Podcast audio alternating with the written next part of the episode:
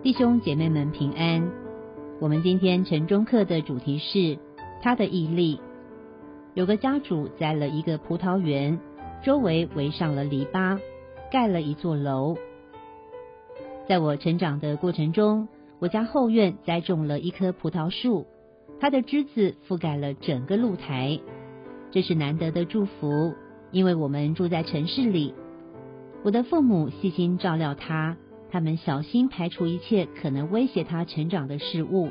在每年收成的时候，我父母都会带一些特殊的设备来制作果汁，并且把它们分装入瓶。它的汁液是如此甜美。后来我很惊讶地发现，葡萄园也是上帝子民的隐喻。耶稣使用以色列是葡萄园的独特比喻来谈论当时的宗教领袖。这是三篇比喻中的第二篇。内容提到了以赛亚对以色列的描述：“我要为我所亲爱的唱歌，是我所爱者的歌，论他葡萄园的事。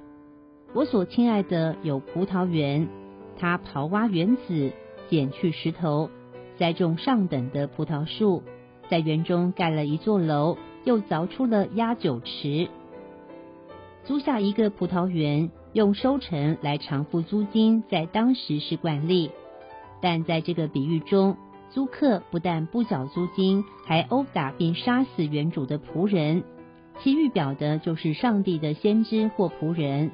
我对原主的坚忍不拔感到讶异，他并没有灭除这些租户，而是继续派遣更多的仆人到葡萄园去。然而他们的遭遇也跟之前的仆人一样，最后原主差遣了他的儿子，预表耶稣。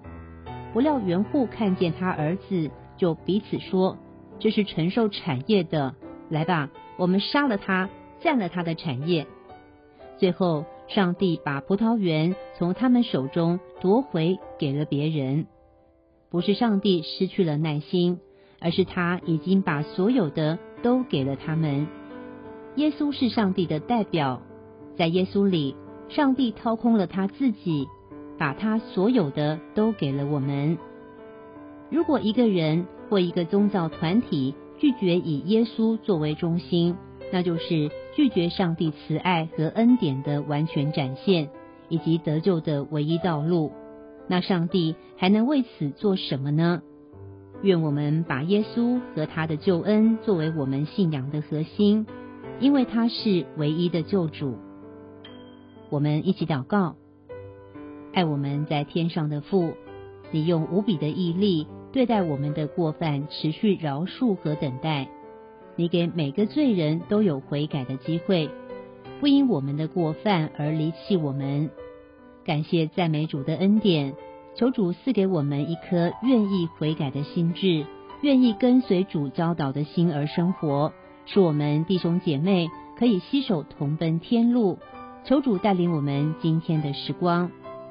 祷告奉主耶稣基督圣名求，阿门。